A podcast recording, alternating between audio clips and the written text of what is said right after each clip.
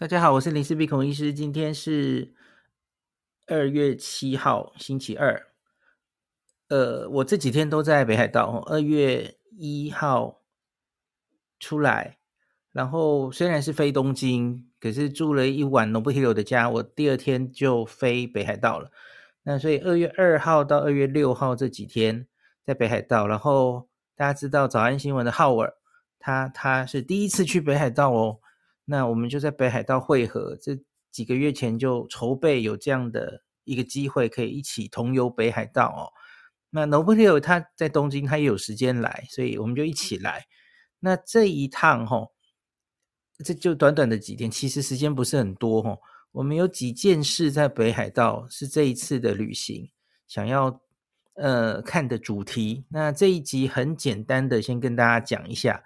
那之后我可能会再详细的每一个都，也许等我回台湾之后吧，吼，再详细的，不管是把文章写出来，或是单独录一集，这集很快的吧。我们做了什么事情跟大家讲，吼。那第一个是这段时间正好是札幌雪季举办的时间，吼，札幌雪季从二月四号开始吗？对吧？二月四号到二月十一号，呀它其实也只有一个礼拜。那二月四号正好就是滑札幌雪祭的时间，那当然值得来看。那另外是，我觉得它有一个很重大的意义，就是这是睽违三年终于在举行的札幌雪祭。那为什么会是三年？大家都知道，当然就是因为新冠疫情。那很巧的是，因为三年前我正好也是带全家人来。北海道，那是我第一次看札幌雪祭，然后在那个雪祭玩，然后我我也是从东东京飞北海道再飞回来，跟今年几乎一模一样，然后去去滑雪吼，然后参观雪祭，回来之后新闻就开始一直报，就说因为有很多中国的春节嘛吼，根本跟今年一模一样，很多中国的旅客来，然后就新闻，呃，就发现有新冠的确诊病例。从那个时候开始，北海道是相对比较早开始有新冠疫情的一个地方。哈，时间回到三年前，先是北海道爆发，再来是东京，东京的 U 型船，我不知道大家还记不记得。那再来就是钻石公主号了，大家有没有想起三年前的记忆？哦，那所以终于他们可以办札幌雪季了。我觉得这本身就是一种，我们好像终于。走过去的感觉哦，那所以我们好好参观这个。那因为浩我是第一次来北海道，那当然又遇到雪季，那当然是一定要带他去嘛。吼，好，所以第一个主题就是札幌雪季。那第二个是滑雪。吼，那我这次来北海道其实也是有采访任务的啦。吼，有几个采访任务。那滑雪是其中一个。那可是，请恕我这个滑雪的细节还不能完全公开了哦。那可是，总之其实就是一个滑雪教练啦。那你可以想成是一个滑雪学校，呃，不是之前我每个冬天都有合作的滑雪中毒者。大家知道那个中毒者是一个旅游商品嘛？它是有机票、有住宿，然后有教练，那雪具什么全部都帮你弄好的一个 package。那可是这个冬天开始前，我跟大家说我，我觉得现在的旅游还没有完全恢复到，就是没有变数，这些东西都可以非常的没有问题的提供给大家哈，好像这个冬天还不太行，所以我这个冬天其实是没有任何滑雪的合作的哦。那可是当然也也有一些那个准备想要合作的东西，所以其实这一趟来就是北海道。可能会开始一个滑雪学校的东西，详细我当然会之后再跟大家讲。那可是这一次其实就是请这个滑雪学校的教练来教 Nobuhiro 跟这个 浩尔夫妻哦，他们都有一些基础。然后还有我家妹妹，这次的旅行其实另外一个对我的意义是，大家知道我去年。开放前还有开放后，我自己已经去待了东京、呃日本六十天以上。第二趟有带老婆嘛？那可是小朋友都还没有带出来，因为小朋友其实三年过去了，我家小朋友都已经上国中了嘛。那所以他们也只有假日可以出来。那所以呢，这个我这趟寒假带了妹妹出来哦，这趟旅行是只有我跟我们家的小小李妹出来。那为什么妈妈没有来？吼，姐姐没有来，因为姐姐已经要考试了哦，她这个寒假不敢出来。那假如我们要大家都出来，只留姐姐在家，她又太可怜了哦。那所以就小黎留在家里陪姐姐念书哦。那所以这次就只有我带妹妹出来。那妹妹这三年常常跟我说两件事，就是她很想念日本的两件事，一个就是滑雪，一个是温泉旅馆。所以这一趟要满足他的这两个愿望很重要哦。所以正好北海道是有温泉旅馆的，那北海道可以滑雪哦。那特别一提，我们家妹妹她是从五岁开始。就每一年都到日本来滑雪，各种雪场哦。所以五岁，她现在已经十三 岁了。这三年没有滑，可是五到十岁他是每年都滑。那来之前我会很担心他会不会已经忘记怎么滑雪了哦。结果我发现我的担心是多余的哦。这个是很小很小的时候学会的话哦，那几乎我觉得有点像游泳或是骑脚踏车，根本就。在你的身体记忆里面，哦，不太会忘记的哦。好，这个滑雪是第二个重点哦，就是雪季滑雪。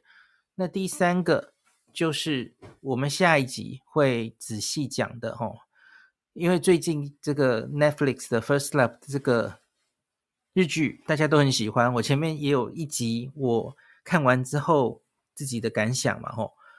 那最近其实很多人到北海道吼，会来一个圣地巡礼呀，就是在这个 First Love 的拍摄景点哦，就去去看一下哦。那这个在 Netflix 的官网上其实是有直接公开的哦，他们在哪一些地方呃是他们的拍摄地，然后出现在剧中什么样的状况的时候哦，都有写的其实很清楚，然后。呃，网上就有，大家去查，或是有很多部落客或是网站都有文章。这个我们下一集会仔细的再讲哦。所以这一次我们就是经过哪里，呃，去看什么地东西，就是顺便会做一些圣地巡礼。比方说，我们有去旭山动物园看企鹅走路，旭川那里吼。那当然你就经过那里了，那就一定要去看一下那个经典的。圆环哦，也因开计程车学计程车开的时候开的那个圆环，然后晴道在多年之后再跟他擦肩而坐在车上，就是在那个圆环遇到的，那个圆环也是一定要去的哦。好，不止这样，我们这几天其实也去了好多景点，这个下一集会详细讲，可是我现在只是很快的讲过去哦。好，那再来是什么呢？因为这个是浩尔有同行。我们这个人有点多嘛，吼，那怎么解决我们的交通跟住宿的问题？很简单，跟大家讲一下，吼。其实老读者应该知道，我每次到北海道的时候，吼，很多时候都是靠这个美代子包车哦。老读者应该非常熟悉。我其实对某一个呃族群的人，某某些需求的人，会蛮推荐包车的。特别是在冬天的北海道，冬天的北海道这种 setting，你知道，冬天北海道就是雪非常大哦，就是几乎你假如想要自驾的话，在冬天你会面临雪地自驾的问题。那北海道的夏天，我当然很推荐大家自驾，夏天、秋天。可是问题是，假如在冬天的时候，我们台湾朋友哦。大家都没有什么雪地自驾的经验，我觉得那是玩命啊！我这个暑假，对不起，我这个寒假看到很多人，也有一些部落客什么就说啊，好好惊险，或是好兴奋哦，在在雪地自驾分享他的经验，我其实心里看的都毛毛的哦，因为雪地自驾真的是一件太危险的事情。假如你是完全没有经验的人，他有太多需要注意的事情。那有些那不是你注意就好的哦，那那真的是非常容易出事的哦。所以像我有几次冬天来到北海道采访，其实我都是委托包车，就是美代子包车，大家知道，就是他是一个司机跟着你，然后可是他也可以帮你随时跟动你的行程哦，这就是包车旅游嘛。那因为我们人比较多，那所以我当然就也委托美袋子，除了行程之外，对不起，除了交通之外，然后他行程也是请他出了非常多意见，因为他们当然经验丰富嘛，他们就知道现在冬天来大家想玩什么。那特别好，我是第一次来到北海道的人，他该去哪里玩？那他当然就经验丰富，就设计了一些行程这样子哈。好，所以这个是。交通的话，我们是这样解决的哦。但冬天的北海道，你还要用什么？比方说，你要买北海道的 JR Pass 啦，然后去别的地方用辐射旅游用 bus 啦。吼，我自己觉得是有一点，因为北海道实在太大了，吼，那有点累啊。而且你知道，冬天的时候是很容易因为风雪太大，然后影响到这些。车班吼，然后这样会 delay 等等的吼，那所以我自己觉得委托包车这个机动性还蛮高的吼，那可以在冰天雪地的时候吼，即使风雪非常大，像我们这一次哦去住了一间温泉旅馆，那个路上那个风雪，大家有看我前几天 PO 的影片，我的天呐，那个。雪是一块一块的下来哦，我自己看了胆战心惊。它是很美，可是忽然会就是有一点对大自然有点敬畏的感觉。哦天哪，那个雪积起来好快。那假如是我自己要我自驾，然后现在雪下成这样，哎，我真的会剉咧等，真的会非常非常担心哎哦。那可是因为美代子其实长期那个老板就我认识很久了嘛，吼，他很多次雪地。带着我开车，然后他有跟我解释过很多雪地自驾的危险方面的事情。那他们都是经验非常丰富，像他自己就已经待北海道超过十年了吼。那所以这个雪地自驾的经验当然是已经非常丰富了吼。那所以给他来开车，我就觉得非常的安心哦。这样子，我们的交通是这样解决的。那我们的住宿呢？大家可能也已经看到，我们有发一些。在脸书哈，其实我们前三晚的住宿，呃，也是美代子的老板弄的哈。美代子现在 除了包车之外，他也跨足到，他也来弄了一些民宿。虽然称之那是民宿啊，呃，其实我觉得好像不太精确，精确。当然他是民博啦哈，他当然已经申请到正式的。执照那不好申请诶吼，就是要符合一些法规，特别是消防的法规哦。那正式申请为民宿的过程，其实都很辛苦。那因为这三年的疫情嘛，你知道这个包车旅游，当然这个市场也是根本躺平，所以他们就找了一些事情来做，其中一个就是弄出这个有几几间民宿。其实他就是买了几个物件，那他都是选那种还蛮大的哦，房间很大，然后一整栋。假如是一个大家庭，三代的家庭，或是两三家人一起出游，一起去包一栋。呃，我觉得用别墅可能比较精确哦。那个用民宿，呃，不是你想的那种民宿，差很远哦。那所以。包栋的这种别墅哦，我觉得还蛮惬意的，而且就是一群人去玩的时候分外好玩哦。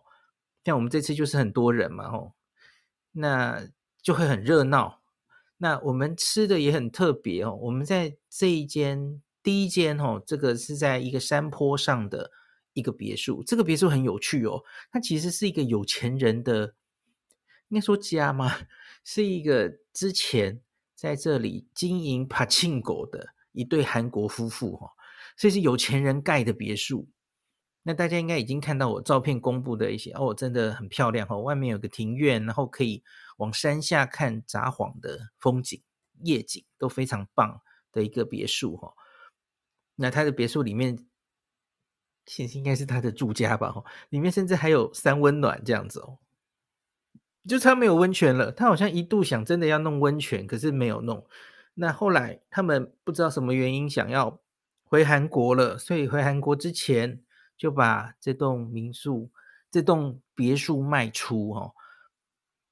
那那个别墅真的很大，然后里面客厅还有撞球撞球桌，然后好几间房间哦，那住的蛮舒服的。那我们这两天在住在这里的这两天，还尝试了两件事，这也是这个美代子的老板异想天开哈、因为他现在其实是算是在试营运的时候了，他去年十二月才弄好了这个民宿，申请到正式执照，那他没有。很快的就大肆宣传，就是挂在 Airbnb 上那个链接，其实我我会放在 Podcast 的最前面哈，大家可以参考。它其实是很被动的，那今天算是正式对外宣传吧，因为从我的口这样子哦。那他之前十二月就是放在 Airbnb，就有一些人就是主动就是看到了这个物件就过来住，那当然会有一些呃评语哦。那他就在修正，看有没有这个还有什么需要改善的地方，这样子哦。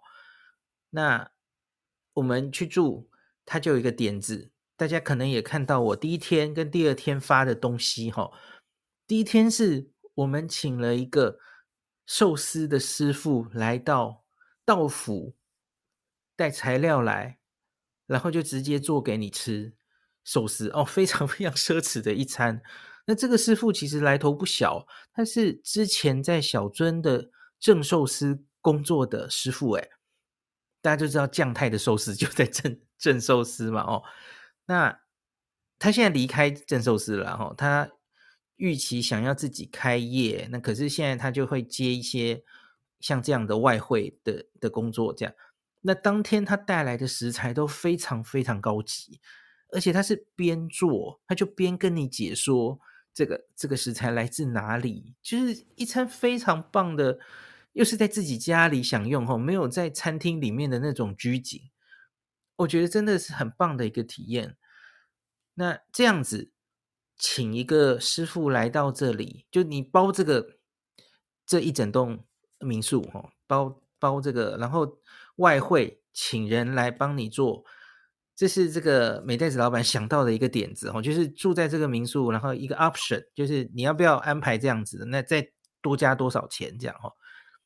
那当然多加多少钱，这个他都还没有决定，因为这是他忽然想到，他有认识这样的资源，然后可以来加进这个整个 plan 之中哦，所以让我我跟浩尔跟罗佩友就等于是第一次就是试试看这样子，诶，我觉得我们都非常满意哦。那当然，价钱要定多少钱，这是另外一回事。我们不知道要定多少钱，他就问我们每一个人啊，以你今天晚上吃的这个品质，你愿意出到多少钱？你觉得你的读者会买单？哎，大家在问呢，我我觉得真的，我我我回答他的问题是，我觉得可能三万块我都愿意买单。我说的是日币啦，每个人三万块，哦，也许会高，也许会低。好，我们之后就看老板怎么去谈，吼。呃，我觉得这真的是很有趣的体验。那第二天晚上更有趣了哦，我也不知道老板为什么哪一什么忽然想到的点子哦，他想要在雪地里面烤肉 barbecue。一般人可能听到就觉得 这这什么东西哈，诶，可是反正我们就还真的做了，而且我们全部人都很满意哈。在那个积满了雪的庭院里面，那它本来就有一个亭子嘛，哦。然后一样，这又是外包的，他就是把食材都拿过来，然后有人来帮你生火，把火生好了，好，然后就在雪地里烤肉。哦，雪地里因为气温很低嘛，都是零下几度，然后就是烤完要赶快吃，不然它会冷掉哦。然后在那边火旁边取暖这样子哦，我觉得还。我在雪地里泡过温泉了哈，可是我没有在雪地里烤肉过，我觉得这也是一个很好的点子。那泼出去之后，大家的反应也都很好哈，所以他他一样嘛，就是住这个民宿，他就给你 option，你要不要做这个烤肉，就就把你送过来这样子，然后要不要安排师傅来帮你捏寿司，这都是可以提供的服务，这样哦，我觉得这还蛮有蛮有趣的哦。好，所以住宿我讲完了。那第三晚，我们其实就去住到这个美代子的另外一个物件。我也很喜欢这个物件，这个物件就离李小璐那边。那当然，走路可能有点远，可是开车其实五分钟就到了吼，所以它其实就比较接近闹区了。那这个呃两层楼的民宿，它就比较接近家了，我觉得更有家的感觉。因为刚刚那个是有钱人的别墅，终究好像有一点距离感哦。可是最后一晚我们住的这个，我我很喜欢，就是两层楼，然后我特别喜欢它的二楼的有一个客厅。然后有一个工作桌，大家可以在桌子上吃饭工作。然后它有一个荧幕，我就在那边上网哦。然后很大的电视，然后大家 就在在那边。我记得那那天我刚好我还有 Nobu Hiro，就是因为我们隔天想去 First Love 的景点，再跑几个景点，所以那天晚上我们就把那个 First Love 再拿出来温习一下，然后说：“哎，我们这里这个这个角度，我们要去这个景点哦。”他会看那天好像大家三点才睡吧？哦，我觉得那个气氛非常好。好，所以这个就是我我都会把那个物件在摆在 Podcast 的前面。诶，我们住的这第二间其实它好像还没有完全整理好，还没有放上 Airbnb 哈。那总之之后，假如它确定公布了，我会在我的脸书或是在这个 Podcast 的前面也都更新哈。好了，这个住宿讲完了，交通讲完了哈，那我们最后讲一下滑雪教练好了哈。那这个可能要请 Nobu Hiro 来分享一下了，因为我个人没有去学，我我基本上对滑雪这件事已经放弃了，我觉得我太老了。那可是 Nobu Hiro 你是有经验的人，你是学 snowboard 的过嘛？那可是这是你第一次滑 ski，那你教练来带你，你觉得？心得怎么样？诶、对，我之前有滑过那个 snowboard，那 ski 是以前学过双板，但是就是我一直拿不到，我没有办法好好的学会，因为我可能连站都站不起来，或者说我站了之后，我都会滑到我自己不想去的地方，就是 我没有办法。对，就是对我来说有那么一点，就是。与其说要怎么样，有点心魔，有点点心理上的障碍，其实就是会觉得说，哎呀，我都站不稳了，那你叫我怎么进行下一个部分呢？对不对？所以我之前的滑雪之后，我就放弃了双板，然后就去学这个 snowboard 单板。那然后你 snowboard 是自己摸的，对不对？你没有人教你。对，其实没有正式人教。那所以这次也是第一次有教练教我们。那我的感觉是。从结结果来说是非常好的，因为以前我不管是自己摸索，一定吼一次滑雪至少要摔个十几次以上都有，而且有时候摔到可能自己都觉得，哎呦，是内伤了吗？或者是怎么办？我回得了回得了家嘛？那种很害怕的摔法。但是这里有差，有有教教练的指导，而且他从一开始，等下如果浩尔他们上来也可以，也可以上也可以说做分享哦，就是从一开始怎么走路。然后重心的方法，走路的方式，然后慢慢的教练一步一步的带我们。哎，其实我知道，哈我好像几乎都没有摔到跤啊。我是有一次一个下坡，最后我们有点验收的下坡，一个比较陡的下坡的时候，就是那个那个雪板弹出去了啦。所以它弹出去之后，我就整个就是一定是摔跤嘛，对。但是我觉得整个的这个体验的感觉非常好，而且。可能是你没有体验到，但是我我必须跟你分享，我觉得我这次体验到那个教练，他除了，因为大家就觉得滑雪是一个运动嘛，就是说教你一个技巧，你你要怎么样滑比较好。但是他好厉害的是，他大概可以看出来每个人现在在担心什么。有些人是因为他其实身体做得到，但他他心理上有压力。那有些人他的底子真的不错。其实我们这次碰到的教练很厉害，就是他都可以跟各自根据我们每一个人现在的。症状，我可以讲症状嘛？每个人现在碰到的难题是什么？然后适当的给我们一些意见，而且让我们就是说不要担心。他其实一开始也会保护我们，就是不摔跤啊，或者是第一次上去，我们坐这个缆车上去上面，然后滑下来的时候，其实是让人家觉得非常的安心，而且非常的可以信赖哦。所以。在这个来往之中，你会慢慢发现到，其实我应该是可以滑的，只是我现在还是太紧张了。然后太紧张之后，就会身体的重心就控制的不好，然后最后就摔跤。所以我觉得整个感觉是非常好的。我补充一下，你们这一次体验，因为是教练对你们是一比三，对不对？嗯嗯嗯，一个人教三个哦。那可是其实是蛮奢侈的，因为现在在不管是台湾人很多的那种，像苗场或是拿清景泽哦，其实有时候会到一对多，一到五到十都有可能。嗯嗯嗯。那因为其实现在生意很好嘛，那其实会讲中文的教练是很有限的，嗯、所以假如大家到日本滑雪想找教练，然后你想体验品质比较高的。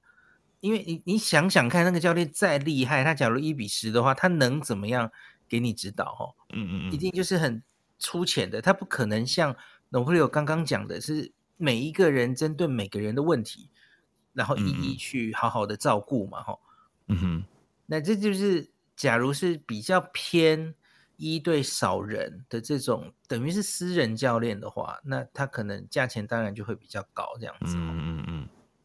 这当然都可以选，也有那种比较平价的一对多的。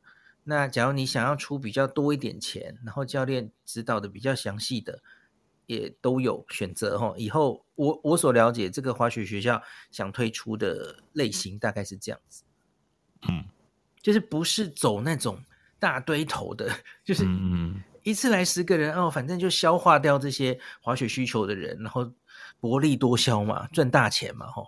那之前我前几年的滑雪中毒者可能是比较像这样子哦，可是我觉得现在新找到的，接下来可能会推出的这个叫做王子滑雪学校，然后他们可能会比较重视品质，而不是只是就是大量的这种便宜的滑雪教练。这个其实到处都会有，品质可能大概就是参差不齐这样。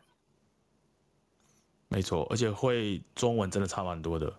就是虽然我会日文，但是如果我都已经自顾不暇，还要听日文，我搞不好就是对有中文教练带，真的可以学的比较开心，而且比较快乐。虽然身体还是很痛啦。哎、欸，那浩还没来之前，我们要不要稍微讲一下？那你住的这两个地方，你各自感觉怎么样？哦，我觉得刚才孔文是有提，我们第一个住的比较像是豪宅，那。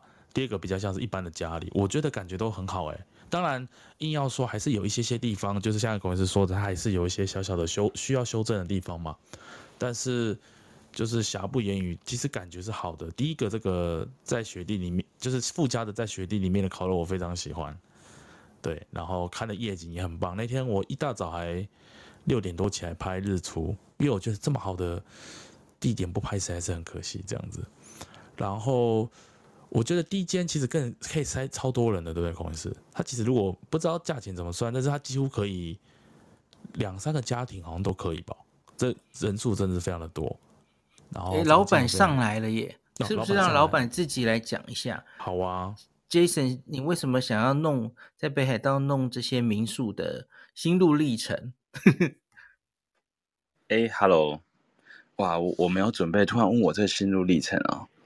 心路历程就是说，呃，怎么讲？因为就是给一个不同的选择啦。因为我们自己带客人嘛，常常客人去订饭店，常常会说：“哎呀，饭店很小，然后可能一家人他们没办法聚在一起，或怎么样的。”呃，就是说饭店的规格再怎么好，它毕竟没有一个很大的空间可以让一家人或者一群朋友大家聚在一起。那如果说，诶，想到独包栋别墅这种东西，如果可以用比住旅馆一半的价格，然后呢，可以有一个更大的空间，然后晚上大家可以，比如说聚在一起喝酒、聊天、打牌或什么的，那好像我觉得对于旅游的来讲，好像是一个很不错的选择。那那时候想法是这个样子。所以弄这个民宿会不会很困难？申请？呃，的确是蛮，嗯嗯，蛮应该说它的东西很琐碎，因为第一个你要去先先选好它的位置，然后呢选好它的定位，它有什么特色，然后呢去做购入，然后前期的家具的摆设、装潢的需求，然后一直到执照的申请，大概一个民宿从没有到弄到好，大概要。将近半年到一年的准备期吧。那刚好疫情的时候就没事做嘛，就是所有归零，所以就有很多时间可以好好的去思考说，诶，那如果我要做一个民宿，以后的客人他需要的是什么样的东西？我想要给他们是什么样的感觉？我想要打造的是什么样的一个一个东西，可以让旅客他们可以很满意的回去？那我就有很多时间去慢慢去想，然后一直去做一些细节上的调整，这样子。诶，你可以讲一下那个，你有跟我们说之后的，现在很明显，当然疫情后进入疫情后的时代，旅客已经再回来，不是途中是已经回来蛮多的了哦。那你如何你看这个到二零二五年这个北海道旅游的愿景，来跟大家讲一下？愿愿景，我我我我的突然好像升级到的是那个北海道观光局的局长吗？没有啦，其实就是说，呃，愿景是就是可以看得见的，就是其实今年来北海道的人其实不多，因为第一个航班少，然后机票也贵，其实没有到很多。可是，嗯，可是可以预见的，它当然一定是会越来越好的。然后你说那个。J 呃不对不起，是新干线会在什么时候就会哦、oh,？OK，、嗯、因为因为当然我们在做这个民宿，但也会去看它未来的目标在哪里，包括它未来的路线。那因为现在新干线大家知道，新干线现在最北只有到这个北海道的函馆，然后它二零二五年会开通到这个二世谷，叫做尼塞口的地方，有滑雪的人基本上一定都知道这个地方。然后，二零三零年，这个新干线就会通车到札幌，所以大概我觉得，二零二八到二零三零年应该是北海道观光人口的一个高峰。然后，现在札幌市政府正在争取二零三零年要办这个冬季奥运，但是现在还不确定到底能不能争取得到，嗯，还是一个未知数。可是就是他们有在争取这件事情，所以二零三零年的。北海道札幌会是非常的热闹，而且现在札幌车站到李巧路到大通这一些商圈，现在这大楼都在做重新在做整建，所以嗯，现在的札幌再过几年，每一年看都会不一样，也会给人家不一样的感觉。好，那今天的这一集就差不多了齁。那那个，诶，既然 Jason 都上来了，我想问你一件事情。今天我在。脸书看到富良野美英那边的观光的地方在 PO 一个紧急告知，是我看 就就是你有看到，就是这个其实我记得是疫情前每一年也都几乎时有所闻的事嘛，吼，就是会在冬天踩进农地。你你自己呃觉得怎么怎么评评价这件事情？怎么评价哦？因为。嘛，这个到底是谁去？到底谁做这件事情也不知道。那每年美英的观光局也很认真在宣传这件事情，然后该有的地方其实那个护栏全都有围出来的，告示牌也插了很多了，也不止只有那一棵圣诞树。今天 PO 出的那个图片应该是美英的圣诞树，我没有记错的话。那呃，包含青池。青池就是它，就是会有一个那个晚上会点灯嘛，那很多人也会走进去那一个青池。那我是希望不要再有一个悲剧发生。什么叫悲剧呢？因为以前美英有一棵树叫做哲学之树，那因为在大家屡劝不听的情况下，大家一直踩进去这个当地农民的农地，然后哲学之树的这一个地主不堪其扰，就把那棵树给砍掉了。所以就是说，这个还是只能尽量宣导，就是不希望大家有一天看到什么这个亲子之树啦，或者美英的圣诞树啦，就又被砍掉了。就是希望不要再这个悲剧发生。我想跟你确定一下，因为我有看到各种说法，有一个比较常有的说法，就是不能这样子踏进农地的理由。第一个是，虽然这是冬天，然后下面都是农地嘛，可是他们已经都把种子种下去了，呃，然后，然后观光客的脚上可能会带着未知的细菌，或是会造成农病虫害的一些生物吧，微生物，然后这样带进去的话，会影响这是第一个说法，对对吗？这个我的理解对吗？呃呃，有一部分我没办法确定，有一部分是对的，因为它这个种子有没有种进去，我不太确定，我可能要问一下当朋友。嗯哼，是我们的脚，我们是可能是从台湾来的，从韩国来的，从新加坡来的，你的这个脚多多少少会有一些微生物或者细菌，那它这对于美英的土地，它是外来体，呃.外来的一个东西，它可能对这种东西是没有抵抗力的。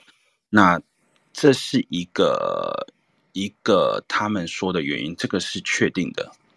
OK，我听到的第二种说法就是前几天有一个应该是住在北海道的 YouTuber，他就专门拍了一个就是北到北海道的游客的 NG 行为，其中一个就是踏进农地。那他解释是说，你走进农地，然后把雪圆圆松松的雪踏的比较紧之后。它在春天的时候融雪可能会比较困难，呃呃，是是这样吗？对对，是 Okay, 这也是没有错的，嗯、因为它踏下去的话，那个密度会变大。嗯、那本来松松的雪，它可能就是融化了，它就是像水这样，它就流走了。嗯、那你把它踩得很密实的话，它就变一个冰块。那冰块的融化跟松雪的融化，它的时间上还是有很大的差别。那我觉得，但这也是有一点原因。可是我觉得最主要的原因还是在于这个病菌，就是携带你的你的脚可能有一些携带病菌的问题。我觉得这个还是比较主要的。好，那我们刚刚在谈的就是，嗯，其实这是疫情前就有了哈。可是这个我今天是看到富良野美英广域观光推进协议会。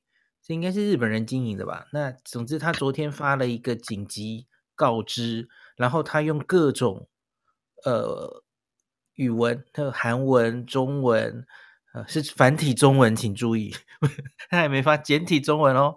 然后就是英文，然后告知大家，请不要踏进这些私人土地，那就是我们刚刚说的理由嘛。他说一个人。每个人都想一下下踏进去一下下而已哦，没什么关系吧？那累积起来，后续造成这个农业的损失哦，可能是几百万、几千万、几亿日元的巨大损失，那农民都很心痛哦。那这个其实已经好多年了，就如同我们上周也有谈过，什么 no show 失格的旅人等等的问题，其实都一样哦。那我看到下面。还有很多人在谈说什么，他少写了一个简体中文啊，然后在那边嘲讽哦。我觉得大家就是遇到这种事情，就是自己做好就好了。你你现在没有办法甩锅给别人。在这一个冬天，刚刚过这个农历春节啊，很明显中国人还没有完全很少了，很少。有看到，可是很少。我们看到这一路以来，这几天来遇到的旅客几乎都是韩国人、香港人、台湾人。那所以我觉得，哎，就是明明他的牌子就是写的那么严重，然后私人土地禁止进入，那你万一进入的话，他甚至可能会就是送警法办。大家。看起来好像文盲一样，就入视若无睹，就直接从那个牌子旁边走进去。我觉得真的是实在太 夸张了哦。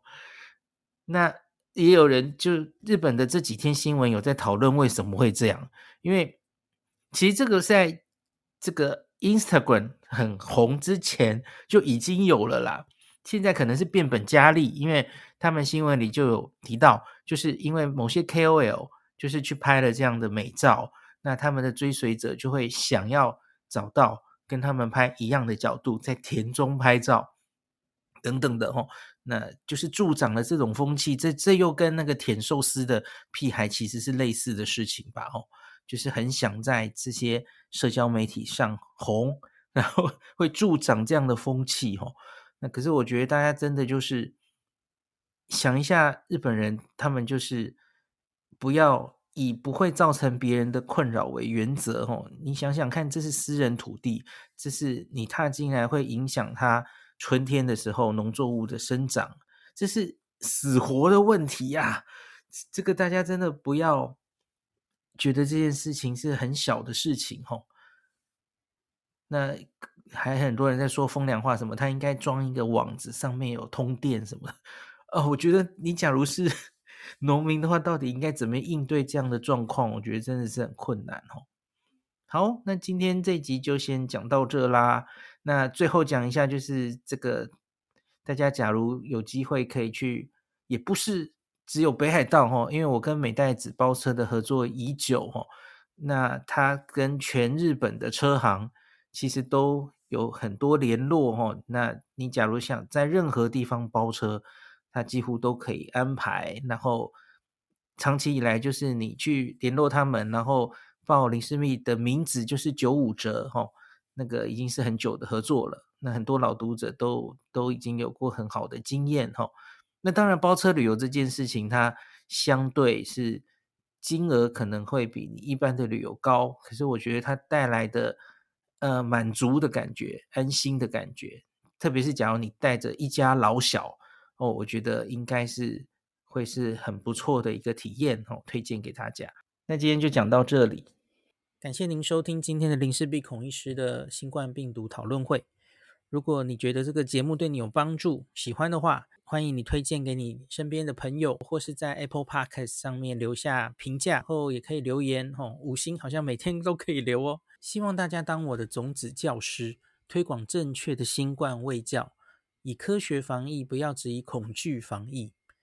行有余力的话，欢迎您赞助林氏璧孔医师喝杯咖啡，让我可以在这个纷乱的时代继续分享知识，努力做正确的新冠相关卫教。如果你想看到更多孔医师分享的新冠疫情相关资讯，或是林氏必发的日本旅游资讯，欢迎你加入脸书上的日本自助旅游中毒者粉丝专业。那或是我也有 LINE 的官方账号，或是 Telegram，那这一些连接都在 Pocket 前面的我的电子名片里面，可以在一个页面就看到我所有的发声管道，都欢迎您加入。那我们就下一集再见喽。